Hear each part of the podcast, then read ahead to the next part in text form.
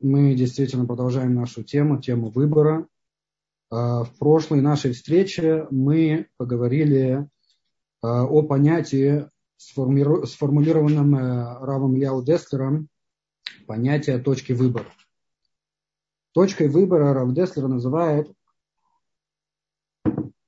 точку, в которой происходит активный конфликт между нашим пониманием, между истиной в нашем понимании, принятой нами истины, и между нашей, так сказать, темной стороной нашей личности.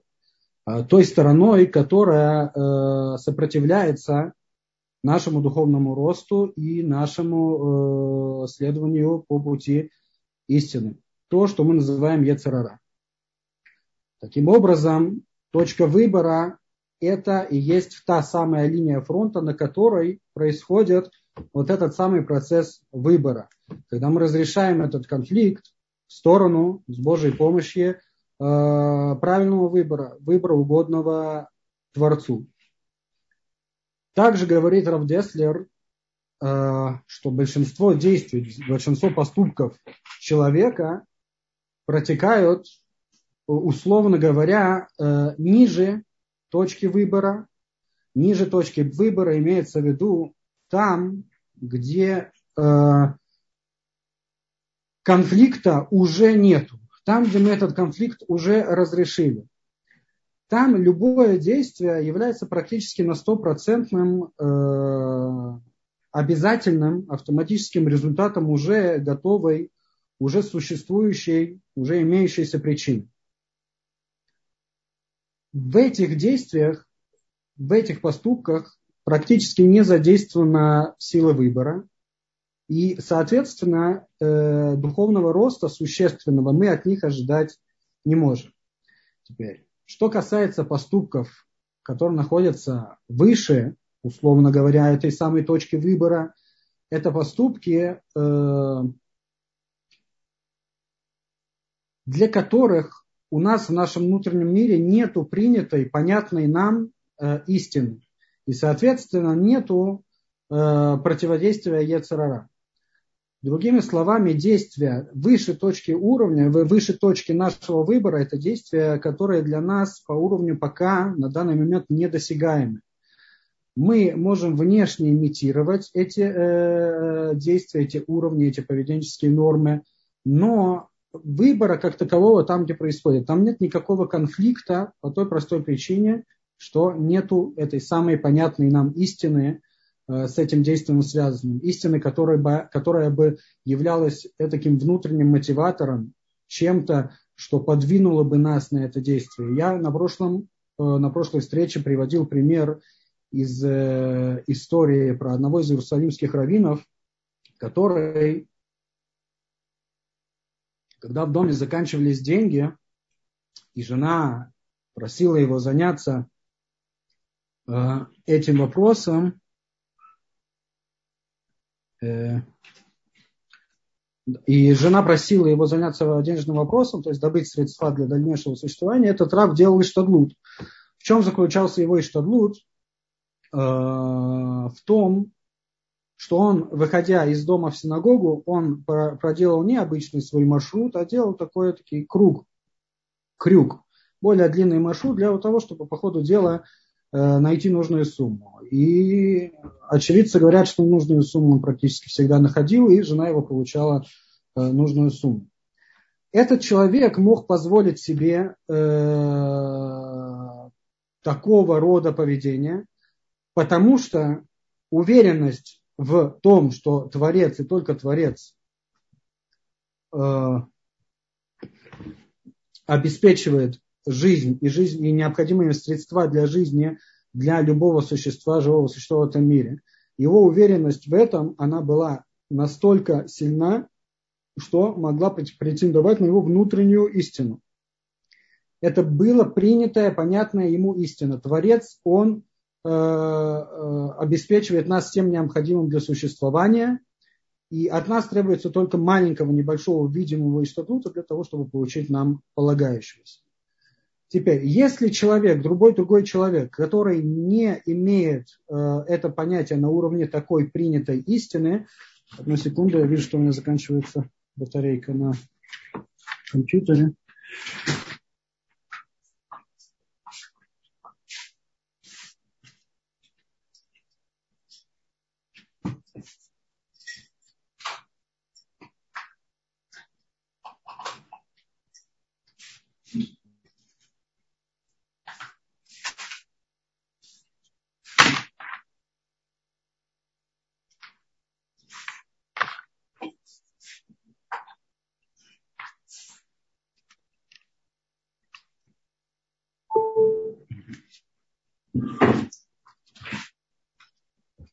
Прошу прощения. э, да. Любой другой человек, у которого его э, битахон, бяша, не находится на, так, на, уровне, э, на таком уровне внутреннего эмета, внутренней истины, он себе такого позволить не может. Если он себе такое позволит, то это в лучшем случае будет э, простая имитация духовного роста, это ему не обеспечит.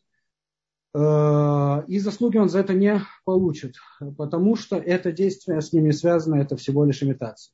Это то, о чем мы говорили на э, прошлой нашей встрече. Сегодня же, э, как я обещал, мы займемся вопросом распознания нашей личной точки выбора. Как мы можем ее распознать, как мы можем за нее ухватиться и удерживаться в режиме работе, находящемся вплотную к этой точке выбора. Избежать имитаций, избежать э, топтания на уже э, достигнутых результатах, тем самым обеспечить себе э, стабильный духовный рост. Э, мы уже начали говорить об этом на, в, в прошлый раз. В прошлый раз у меня, к сожалению, не было Э, достаточно возможности сосредоточиться на этом и э, раскрыть эту тему должным образом. Поэтому сегодня немножко по подробнее.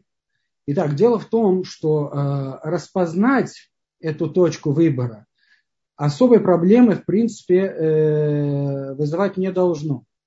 Мы прекрасно знаем, что мы ищем, и мы прекрасно знаем, где мы ищем. Проблема, сложность заключается в другом. Позже мы увидим в чем и попробуем найти выход, э, способ, как с этой э, сложностью совладать. Итак, ищем, что мы э, ищем, когда мы пытаемся распознать эту нашу точку выбора. Ищем мы, как мы уже объяснили, определяя, что это точка выбора, ищем мы внутренние конфликты. Внутренние конфликты в каждой данной теме с которой мы работаем, в котором мы хотим поднять свой духовный уровень, в котором мы хотим усовершенствоваться. Наша задача обратиться к самому себе, обратиться в свой внутренний мир, прислушаться к своему внутреннему голосу и попытаться понять, попытаться прочувствовать, где по отношению к данной теме у нас, где по отношению к данной теме у нас возникает э, неприятие, где по отношению к данной теме у нас возникает дискомфорт, где наша личность противится этому. Другими словами, где возникает этот самый конфликт.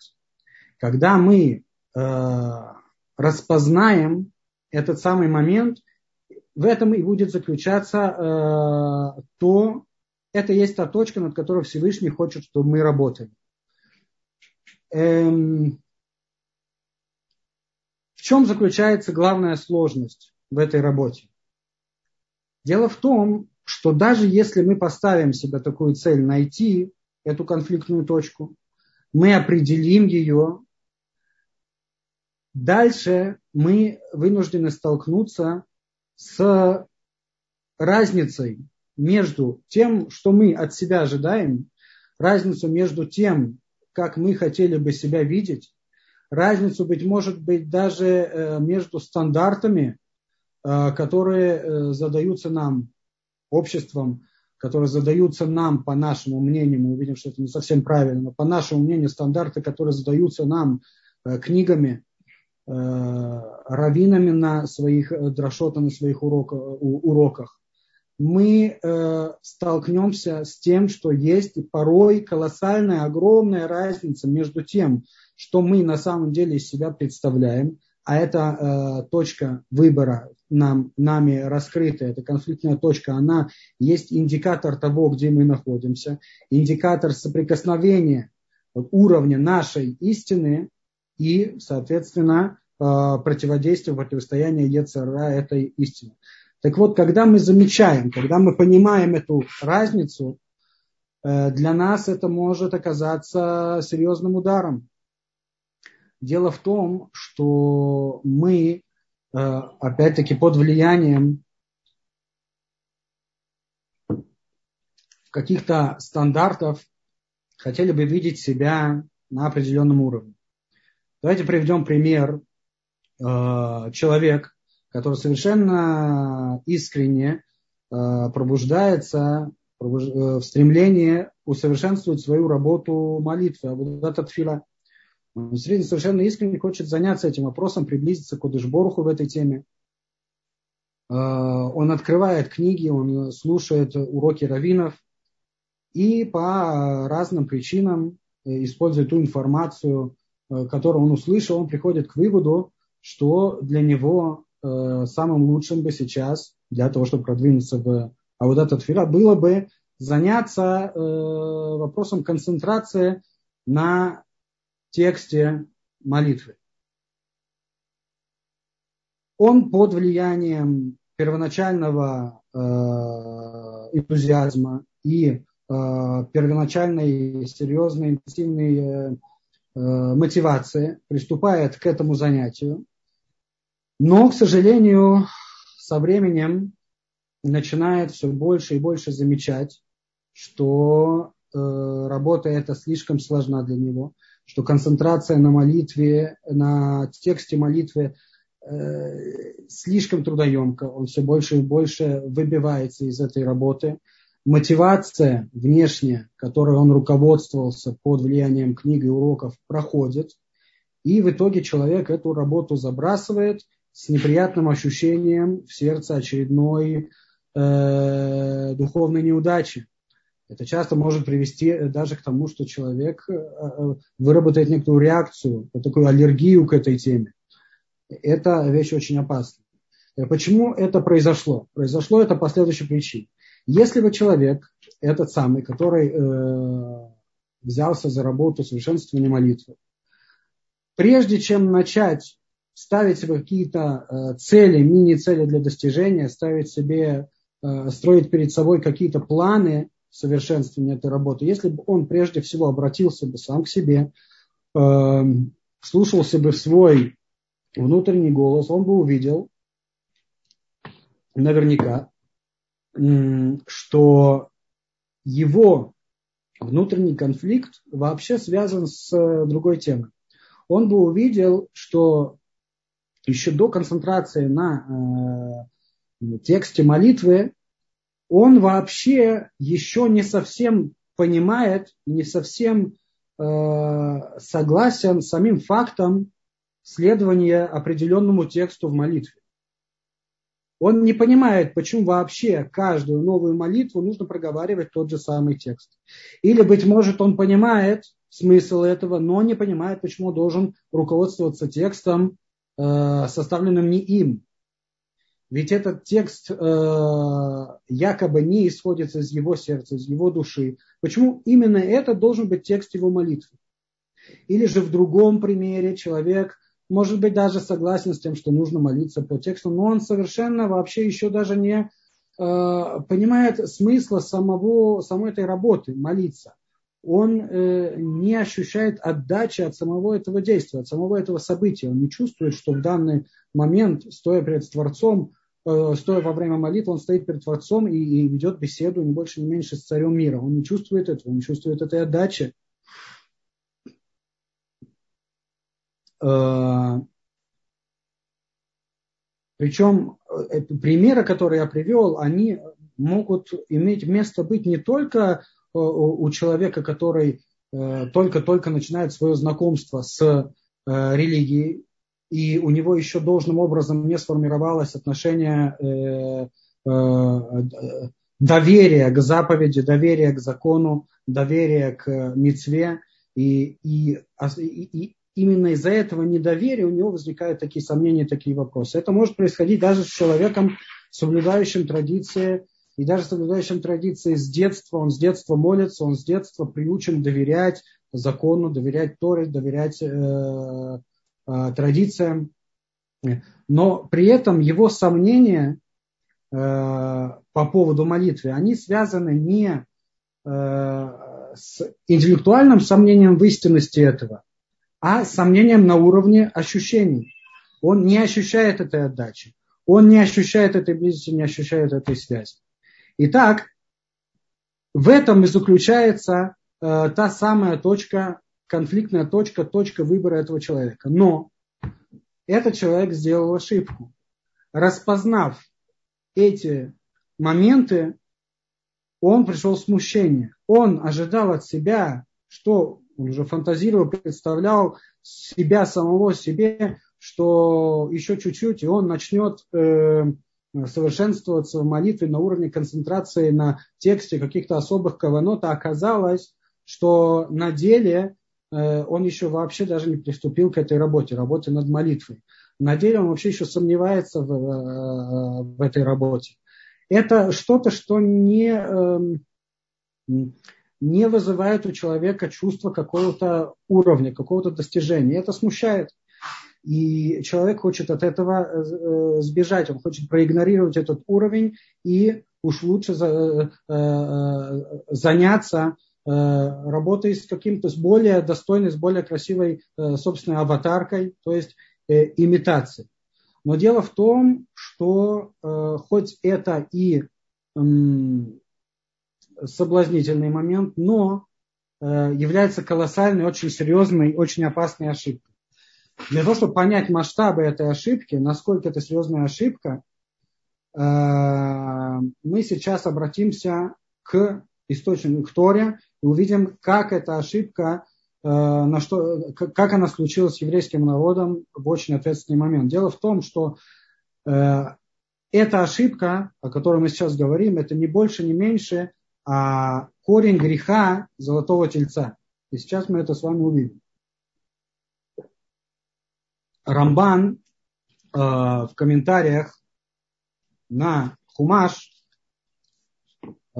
книга Шмот Китиса, 32-й перек, буквально с первого посука э, уже идет этот комментарий, это получается у нас Парашат Китиса. Рамбан, Рамбан э, очень подробно и настойчиво объясняет там, Э, в комментарии на события греха Золотого Тельца, что речь там шла совершенно не о идолопоклонничестве. Рамбан очень подробно и настойчиво объясняет, что грех Золотого Тельца это не был грехом э, идолопоклонничества. В чем тогда заключается э, этот страшный грех? Мы знаем, мудрецы говорят, что э, последствия этого греха мы э, искупляем до сих пор. Нету ни одной беды, нету ни одной невзгоды, ни одного греха, который бы не имел в себе корень той самой ошибки, ошибки золотого тельца. Давайте поймем с помощью комментария Рамбана, Рамбана, в чем же заключался ужас этого греха, если не, как мы привыкли э, поверхностно понимать, в идолопоклонничестве. И так говорит посук. Вая Арам кибошеш мушела редат минаар, вейка лам ала Арон, вейомру кум, асе лану элуим ашер илху лефанейну, Кизе Моше Аиша Шара Элену Мерац Мицраим Лоя Дану Маяло. Увидел еврейский народ, что Моше Рабейну опаздывает, не приходит в должный срок по их ошибочному пониманию, по их ошибочному вычислению, Моше Рабейну не возвращается в должный срок. Давайте э, немножко пофантазируем, попробуем прочувствовать атмосферу э, того времени, того поколения, их уровень. Дело в том, и через это попробуем понять их реакцию на то, что Моше Рабейну не приходит. Дело в том, что еврейский народ того поколения, это было величайшее поколение в истории еврейского народа. Это поколение, если бы не этот самый грех, о котором мы сейчас говорим, грех золотого тельца, это поколение, которое поднялось бы на уровень первого человека. Это поколение, которое языком э, мудрецов определяется как Дордеа, поколение знаний. В рамках этого урока э, я, к сожалению, не смогу полностью объяснить, определить, э, что это за титул такой Дордеа. Но э, скажу только то, что э, уровень этого поколения это был самый высокий уровень. Буквально этим тельцом они поднялись на первого человека. Это было поколение, которое единственным, самым главным которого было служба Всевышнему. Их стремлением, единственным, самым главным стремлением было исполнение это то, что для них был человеком, благодаря которому их, их служба Всевышнего духовное э, совершенство вообще было возможно. Это был лидер, это был пророк, это был царь, без которого они не видели возможность духовной жизни приближения к Кодышбору. Это был человек, благодаря которому они поднялись уровней уровней коры. Из этого человека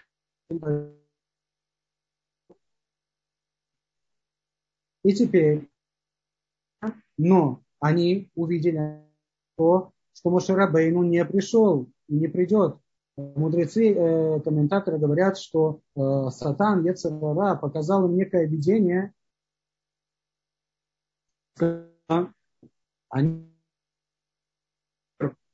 больше можно себе представить отдаленно, но можно себе представить, э, какое смятение, в какую, в какую панику э, попал. Для них просто в этот момент закончилось существование. С этого момента они просто не видят дальнейшего смысла продолжать. Под влиянием этой паники, под влиянием этого страха они обращаются к Аарону с требованием дать им замену Машарабейну. И теперь здесь давайте уточним с помощью Рамбама, что именно написано. Аарон ваюмру илав кума селану Элоим ашер ельху лефанейну. Встань и сделай нам, я переведу это слово здесь как сильных, встань и сделай нам сильные, которые пойдут перед нами. То есть буквально дай нам замену Мошерабейну, дай нам замену э, сильных, которые нас поведут. Еврейский народ не потребовал у Аарона э, создания божества, которое даст им жизнь в этом мире и даст им жизнь в будущем мире. Ни в коем случае, говорит Рамба. Они попросили его всего лишь царя, всего лишь человека, за которым они могли бы пойти. Всего лишь человека, который укажет им путь, путь служения Творцу. А,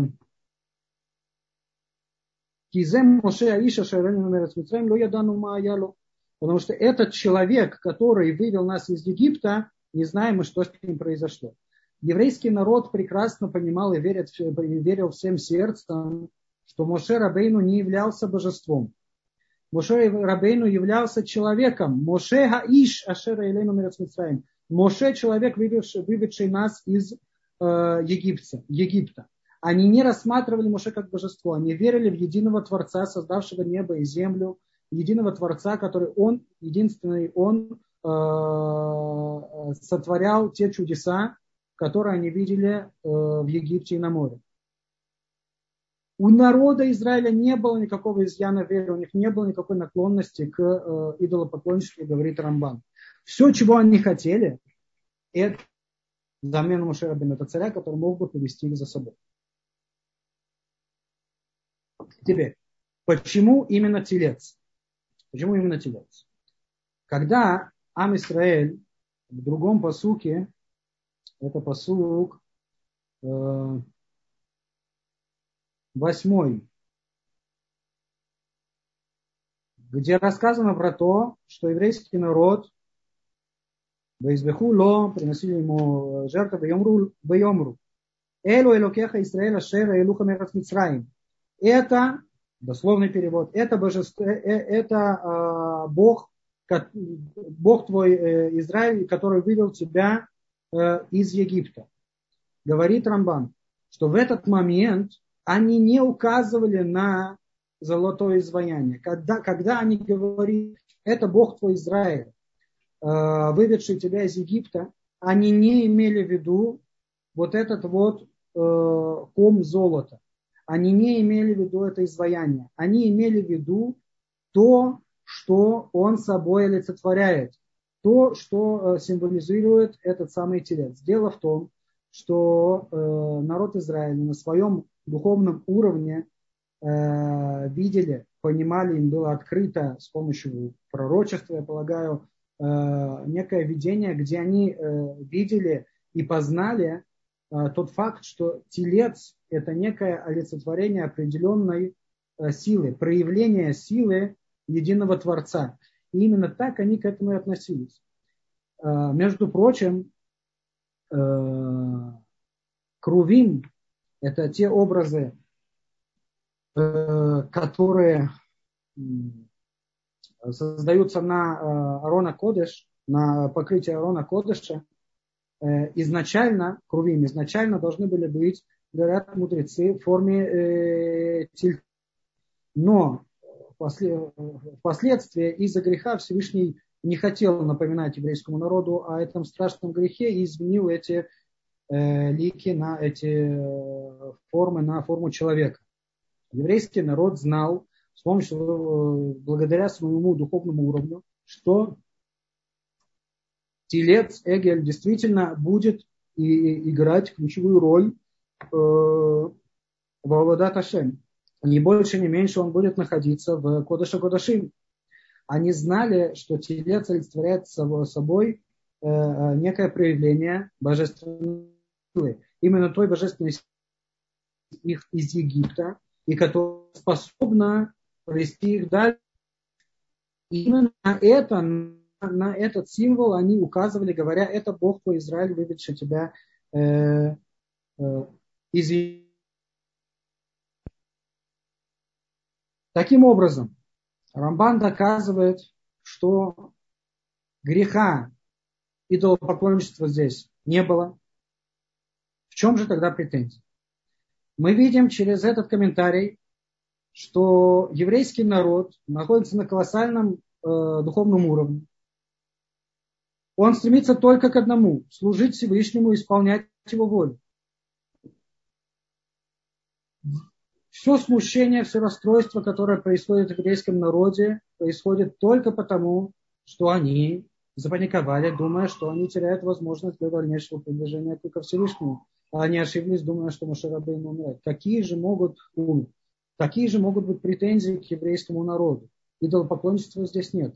Нужно отметить э, здесь, чтобы не было путаницы ошибок. Действительно, э, мы знаем, что э, э, вместе с евреями вышло определенное количество эреврав, э, египтян, которые по разрешению, личному разрешению, личному э, решению э, Мошера Бейну присоединились к еврейскому народу. Э, потом Всевышний об этом э, Машабен намекает и скажет, что тот, кто согрешил и согрешил, там был действительно грех, э, связанный с, был действительно грех идолопоклонничества, так это тот самый, та самая примесь, это та сам, тот самый народ, который ты вывел с собой из Египта.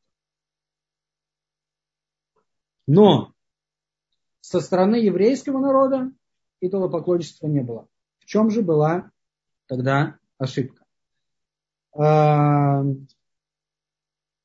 когда Кодыш Боруху открывает Моше Бейну, в чем заключается претензия по отношению к Ам Исраэль, то звучит это следующим образом.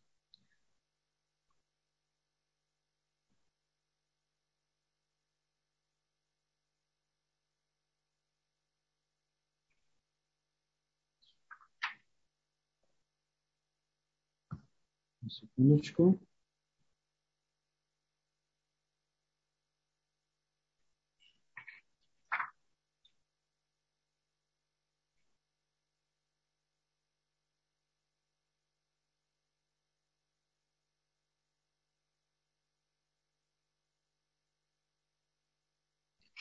Кодышборху говорит Моше Рабейну, э, что претензия к еврейскому народу заключается в том, что они сошли с пути, который заповедовал, который указал им Всевышний. С пути Ашер, Ашер Цивисим, который я им указал. Претензия э, Сару мэр миннадера хашер цивисим асулаем эгель масеха. Они сошли с пути, которое я, с пути, который я им указал.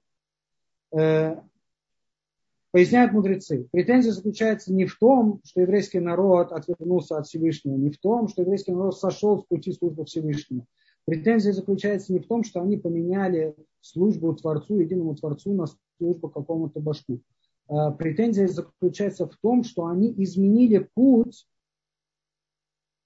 в том плане, что они пошли по пути служению Творцу, они избрали путь служения Творцу, не в этом, не, не в обратном заключалась их ошибка, но они избрали путь служения Творцу, неугодный самому Творцу.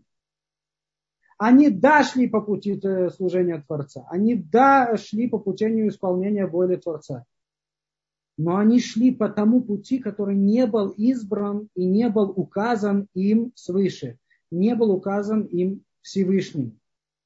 И в этом заключалась э, их настолько страшная ошибка, страшная ошибка настолько, что мы до сих пор э, исправляем ее послед, последствия.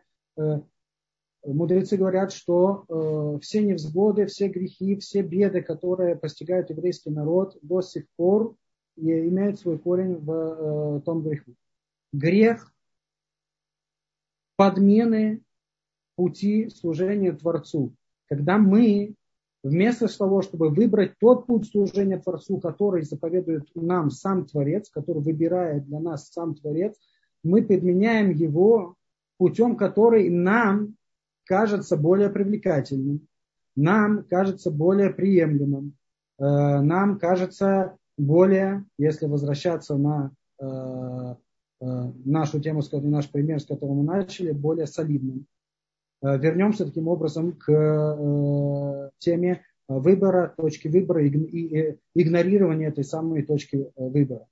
Игнорируя нашу личную точку выбора, игнорируя то, над чем мы должны действительно работать, потому что именно там возникает этот самый конфликт между нашей истиной и Ецарара.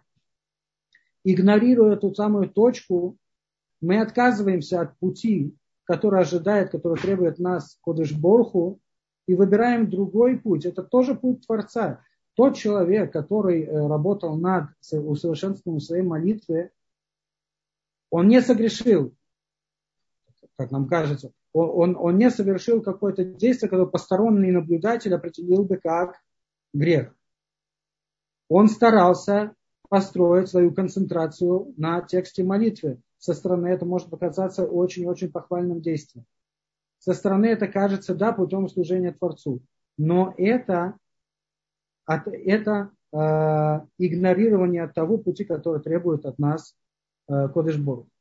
Таким образом, работая над этой темой, работая над тем, чтобы уметь э, в каждый нужный момент, в любой теме, с которой мы сталкиваемся в нашей Абурат Ашем, для того, чтобы уметь распознать свою точку выбора и работать с ней, не смущаясь разницы, э, которая возникает перед нами между тем, как мы хотели бы, чтобы все выглядело, между тем, кем мы являемся на самом деле, не смущаясь и находя в себе силы, мы с Божьей помощью поговорим, как эти силы найти, а, и оставаясь в этом русле, русле а, работы вплотную своей точкой выбора, мы а, исправляем тот самый корень этого страшного греха, греха золотого тельца. И, соответственно, занимаемся самым-самым важным самой важной работой, которую мы э, можем себе позволить. Итак, на данный момент, э, прежде чем мы приступим к следующей теме, э, давайте, если есть какие-то вопросы, то вопросы, если нет, то мы э, продолжим. На данный момент вопросов в чате нет, но у нас есть поднятая рука. Ашер хочет задать вопрос. Ашер, да, вы можете меня задать слышно? Вопрос. Да, да, мы вас слышим. Да, доброе время суток. Доброе. А, алло? Да, я слушаю. Что-то я меня сейчас слышно, да? Да. А, Ашер, мы вас я, хорошо слышим, я, можете говорить. Да, да, я извиняюсь. А, мы, вопрос такой. А, в Бейтамикдаш был э, сосуд медный, и основания их были э, тельцы, правильно, я как помню? Я не помню. Большой медный сосуд, он назывался Медное море для омывания. А, и, и основания их были тельцы. Или, может быть, я что-то путаю. Я, я не могу вам ничего сказать, я не помню, какие, какое у него было основание. А, ну, просто я хотел вопрос тогда задать, почему тогда Шломо так сделал. Ну хорошо тогда, спасибо mm-hmm. вам за, за лекцию. Спасибо вам. На данный момент у нас больше нет вопросов, я думаю, пока можем продолжать. Хорошо, тогда продолжаем. И э, следующая тема, которую я хочу затронуть, э, это уже после того, как мы научились распознавать точку нашего выбора, после того, как мы с Божьей помощью поняли, насколько это важный момент, насколько это фундаментальный момент в нашей э, э, службе Творцу. А после этого э, логично будет задаться вопросом, как вообще происходит непосредственного процесса э, выбора. Э, то есть как происходит отказ, условно говоря, от неправильного и выбор правильного. Как происходит вот этот самый шаг переступления, переход через эту конфликтную точку. Как происходит выбор правильного, правильного и отказ от неправильного является ли это э, неким таким насильственным действием, как по-русски говорится, через не хочу и через не могу. Во время выбора э, учитывает ли Тора наши желания? Учитывает ли Тора э, то, что называется нашу сторону? Это двухсторонний э, э какой-то момент или же э, как раз наоборот – этот процесс заключается в том, чтобы э, аннулировать э, свои желания, э, подавить свою волю, отказаться вообще от своей стороны в этом вопросе. На этот вопрос мы сейчас постараемся ответить. И еще по ходу дела, то, что называется, попробуем ответить на еще один интересный вопрос мне часто, э, часто возникают э, такие споры, э, и даже с очень серьезными Абрахим, споры следующего рода. Зачем, спрашивают меня многие люди, вообще нужно заниматься мусаром? Зачем это нужно? Зачем нужны все эти размышления? Зачем нужно все эти, так как они называют, философии? Есть Тора, есть Шулханарух, есть э, закон, есть вера, есть наше понимание того, что мы обязаны это все исполнять. Какие здесь могут быть вопросы? Зачем какие-то какие вот эти вот сложные занятия мусаром, размышлениями и решением конфликта? Ну, есть э, слово «надо» и «надо делать». На этот вопрос мы тоже сейчас попробуем ответить. Для этого мы обратимся э, к другой статье Рава Деслера, которая, казалось бы, может быть, поверхностно не имеет отношения к нашей теме, темы выбора, но я убежден, что нам очень даже следует этой темой заняться, разобраться в ней. И это в большей мере откроет для нас и тему выбора. Итак, статья это для, того, для тех, кто хочет посмотреть внутри, называется, это, это первая книга Михтав Ильяу, 52 страница, раздел Мабат Эмет, статья Шореша Мусар, корень Мусар. Так говорит э, Равли Аудестер. Когда человек хочет что-либо измерить, что-либо взвесить, что-либо из того, где э, предельно важна максимальная точность, то для этого человека, конечно же, необходимо выбрать э, максимально точный, э, максимально чувствительный инструмент, прибор измерения. Человек, от выбора которого зависит благополучие не только его самого, но и благополучие всего окружающего мира, как говорит, э, например, Рамхаль Месилат и Шарим, Рамхаль говорит там такую фразу в начале, э, «Кшаадам митале, улам митале ему». Когда человек поднимается, то мир его окружающий поднимается вместе с ним. Когда человек разрушается, падает, то он э, разрушает также и мир вокруг него. От выбора человека зависит очень много. Нева Жахаем Рафхаим Воложин объясняет понятие целям Луким, тот факт, что человек был создан по образу и подобию Всевышнего, объясняет таким образом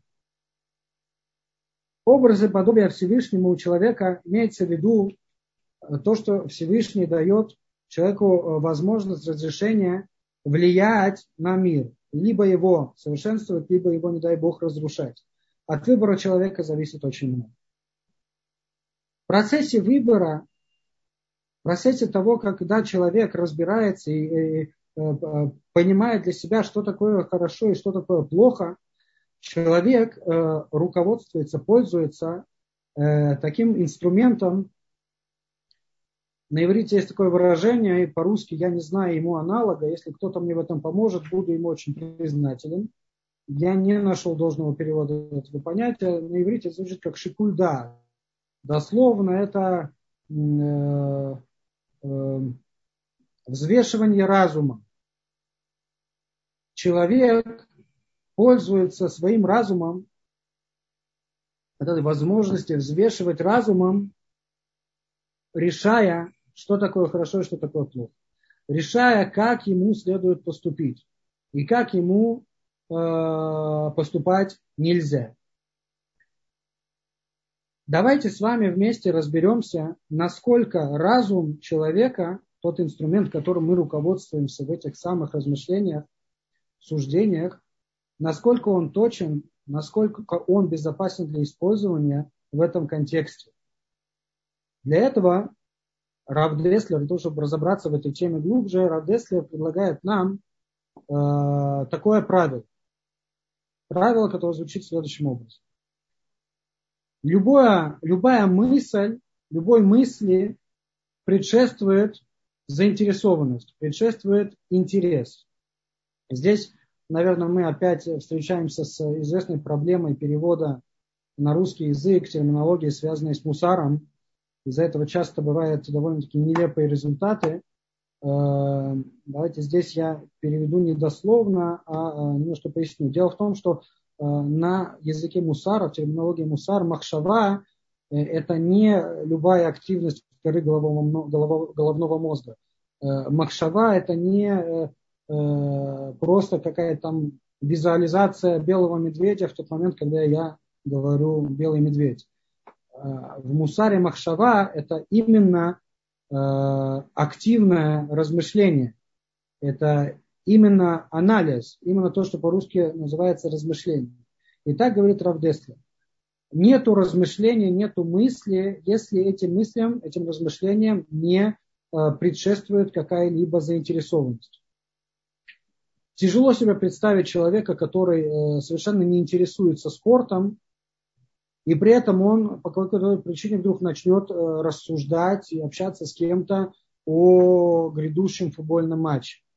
И даже если он и по усмотрениям вежливости или просто поддержа, поддержания какой-то там беседы это сделать попробует, то беседа это будет не э, самое интересное и э, не очень так, так э, динамично. Э, человек будет тратить свою интеллектуальную энергию только на то, в чем у него есть интерес. Интерес, корень этого интереса заключается в наших желаниях. Желаниях при этом либо базисных, базисных э, желаниях, связанными, связанных с базисными потребностями человека, э, либо желаниями, уже э, сформировавшимися с опытом по ходу жизни человека. Эти желания, они являются источником нашего интереса, наших заинтересованностей. Таким образом, мы смело можем сказать, что наши мысли, наши суждения, наши размышления являются материалом, навязанным нам, нашему разуму, нашими желаниями. Причем надо отметить, что не только какие-то там повседневные технические банальные вопросы, но даже вопросы, от которых зависят очень важные последствия, очень важные последствия в нашей жизни, в жизни окружающих нас э, людей. Даже такие суждения, выводы которых настолько важны и настолько судьбоносны, даже в таких суждениях человек, разум человека, он влияем и зависим от его желаний.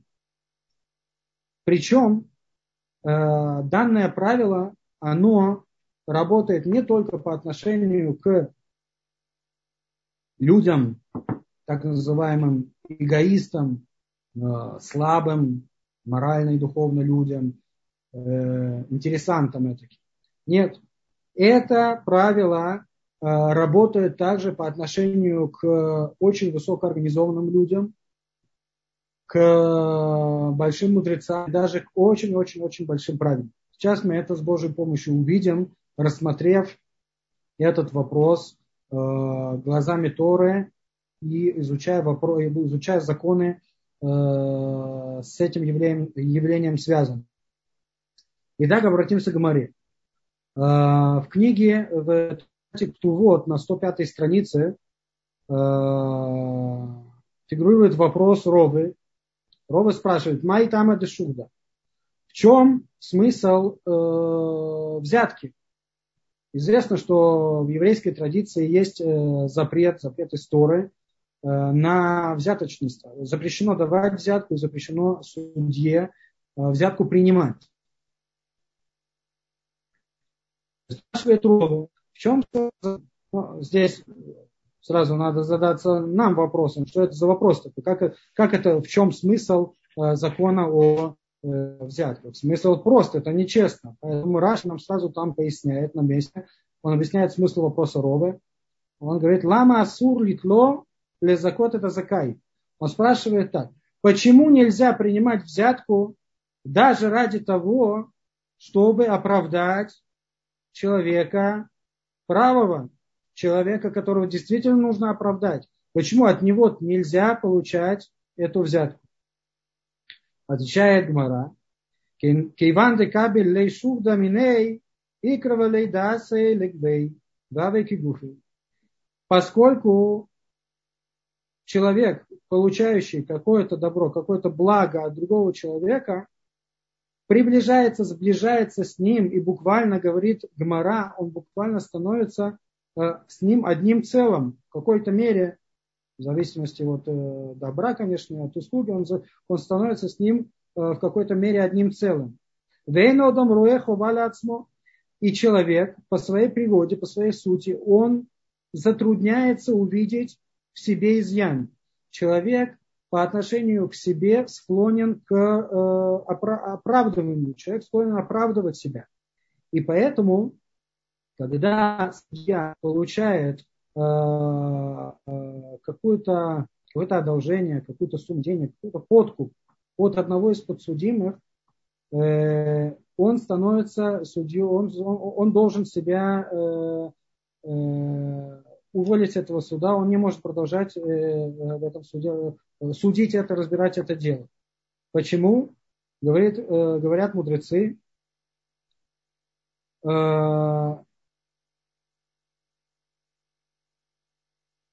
есть такое интересное, потому, потому что получив от него это, это самое добро, человек, этот судья уже заинтересован в том, чтобы оправдать того, кто ему это добро сделал. У него появляется желание подарить ему благо. Такое же желание, как появляется э, дарить благо самому себе. Э, в Мидраш Танхума, Шофтим 8, глава 8, э, приводится такая, такой интересный отрывок. Кейван шанутена даян эт либо аля шохат, заметьте, сейчас я переведу на русский, это интересная фраза, Нааса и вербадин, вейну и холадуна тубеймет поскольку человек, судья, он буквально отдает свое сердце. Но ты надаянет либо алашохат, он отдает свое сердце за э, то благо, э, ту выгоду, которую ему предоставил один из подсудимых. Его сердце уже порабощено. Порабощено настолько, что он становится буквально слепым в э, своем суде и не может судить истинный суд. Здесь у нас есть э, явный пример того, что даже э, настолько возвышенный человек, как еврейский судья, еврейским судьей может стать далеко не каждый. Действительно очень организованные э, личности, действительно очень возвышенные люди. Даже такой человек, получая взятку, причем Тора говорит, что взятка какого размера? Любого размера. То есть это может быть абсолютно любая самая мизерная Э, сумма, но уже в глазах судьбы это рассматривается как какое-то одолжение, какое-то добро, которое он получил от э, подсудимого. И уже это влияет на его э, разум.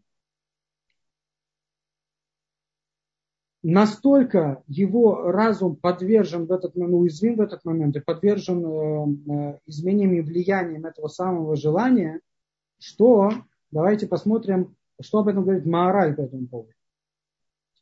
Маараль в своей книге Гура это комментарий на Тору, Прошат Шофтим, объясняет посук Явер Нейхахамин. Написано в Торе Шохад Явер Нейхахамин. Взятка ослепляет глаза, имеется в виду умственные глаза мудрецов. Объясняет Марат, Шелота Але Аль Даато Асвара Анахуна Вейсалев Диврей Цадиким. Дворима Муцдаким объясняет Раши. Шаафилу Явреу аля дварим амуцдаким Яуререу аля дварим амуцдаким Ясальфам.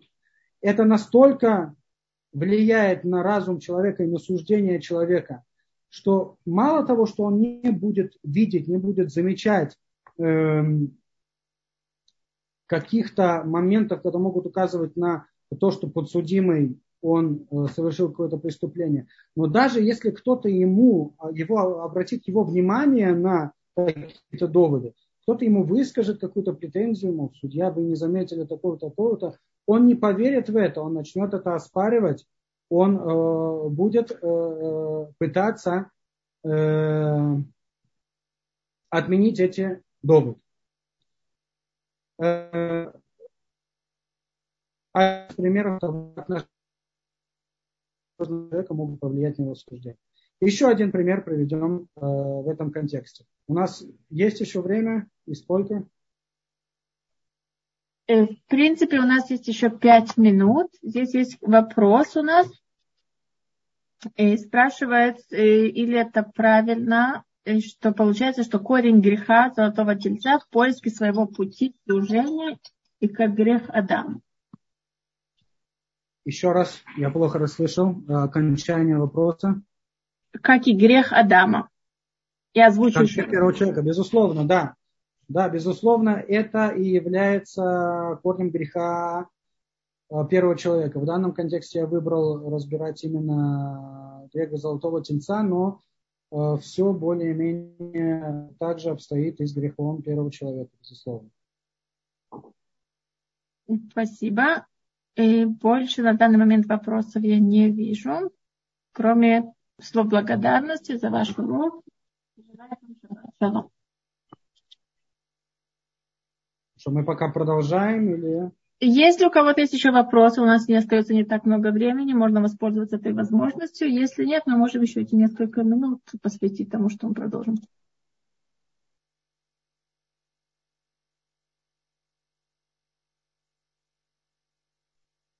Вопросов Хорошо, пока нет, да.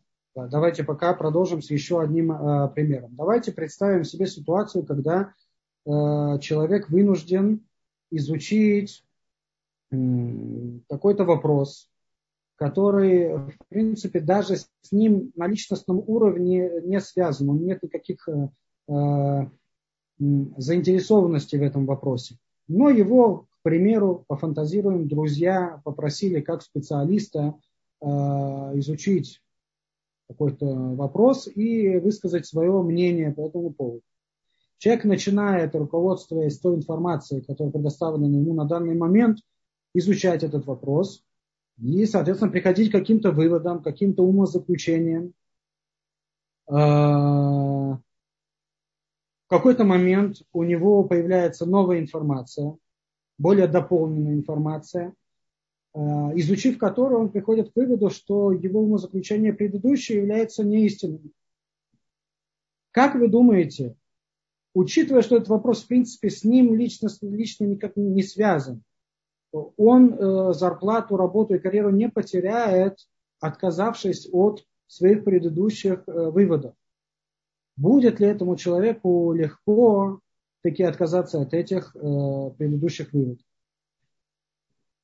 Давайте посмотрим на то, э, что говорит по этому поводу э, Тора. Говорит посук в книге Дворим, первый перок, шестнадцатый посук. Шамоа бен Афихем ушфатетем цедек. Объясняют Хазаль в э, трактате Санедрин на седьмой странице. Азгараля Бедин. В этом посуке заключается запрет для э, суда выслушивать одну из сторон до того, как в суде появляется вторая сторона. И запрет для одного из подсудимых объяснять свою сторону э, вне присутствия второй стороны перед Бейдин. Объясняет мораль, причину этого запрета. Даже когда одна из сторон обоснует свое э, мнение, свою сторону истинным образом, не прибегая к лжи, поскольку судья в этот момент уже приходит к какому-то выводу в последующих э, эпизодах этого суда, когда придет вторая сторона, начнет выкладывать свою сторону, у судьи уже будет проблема, ментальная проблема согласиться с тем, что говорит вторая сторона. Почему это происходит? Этим мы, наверное, э, закончим. Мы, мы не вписались планом в этот урок. Мы э, продолжим эту тему в следующий раз э, с Божьей помощью. Закончим только объяснением этого момента. Дело в том, что одна из естественных и базовых потребностей человека – это потребность в комфорте, в стабильности и в благополучии. Когда речь идет о физическом благополучии, комфорте и безопасности, то это понятно, это всякого рода вещи, связанные с э, материальным достатком, физической э, безопасности и тому подобное. Но дело в том, что эта потребность, это, так сказать, инстинкт, он у нас есть также и на духовных, э, ментальных, духовных уровнях.